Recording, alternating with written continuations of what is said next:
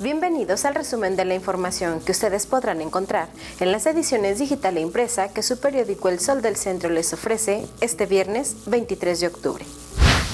En el marco del 445 aniversario de la fundación de la ciudad de Aguascalientes, en sesión solemne de Cabildo, la alcaldesa Tere Jiménez refrendó su vocación de servicio para seguir construyendo el futuro de Aguascalientes y que siga siendo, por mucho, el mejor lugar para vivir. Aguascalientes se encuentra preparado para una eventual clasificación de rojo dentro del semáforo epidémico que cada dos semanas emite la Secretaría de Salud Federal, reconoció el titular del área a nivel local, Miguel Ángel Pisa Jiménez. Luego que a lo largo de los últimos días se ha señalado que nuestra entidad es una de las ocho a nivel nacional que registran un rebrote en la presencia de COVID-19 y ante una posible reclasificación en el nivel de riesgo, que se han realizado ya diferentes reuniones para analizar el tema. La Secretaría de Salud Estatal tiene en estudio a 14 pacientes sospechosos de haberse reinfectado con COVID-19, quienes tras haber padecido la infección y haber sanado, habrían enfermado de nuevo.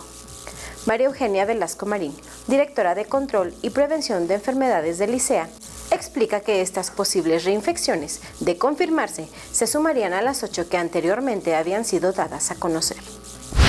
El Día del Médico se celebrará este viernes en Aguascalientes en la Plaza de la Patria a las 9 horas con un homenaje a los profesionistas de la medicina que han perdido la vida durante esta pandemia en su lucha contra el coronavirus. El origen de este día se remonta a 1937,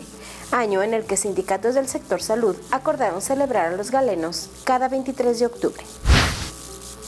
Coadyuva la empresa Veolia Aguascalientes en la búsqueda de personas desaparecidas la concesionaria accedió a brindar todo el soporte necesario con su tecnología de cámaras de videograbación de fuentes de abastecimiento, las cuales cuentan con la funcionalidad de visión 360.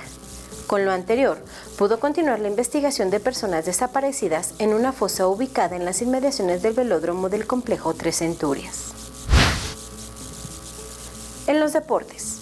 Con la finalidad de consolidar acciones a favor de los deportistas de la entidad, el Instituto del Deporte del Estado de Aguascalientes trabaja de manera conjunta con las direcciones deportivas de los municipios del interior.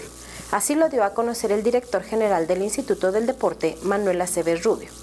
precisó que en el recorrido por los municipios de Rincón de Romos, Asientos, San José de Gracia y Tepezalá, se trabajó en el establecimiento de estrategias para detonar el deporte social, el fortalecimiento de las ligas municipales y el seguimiento de los alcances del programa Olympiacs. En información policiaca,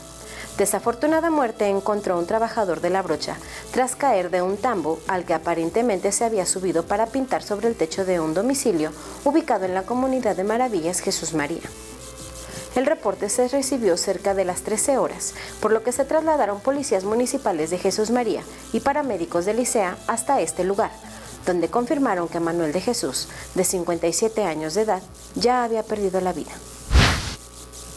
Les invitamos a que encuentren el detalle de esta y mucha más información en las ediciones digital e impresa de este viernes 23 de octubre en su periódico El Sol del Centro.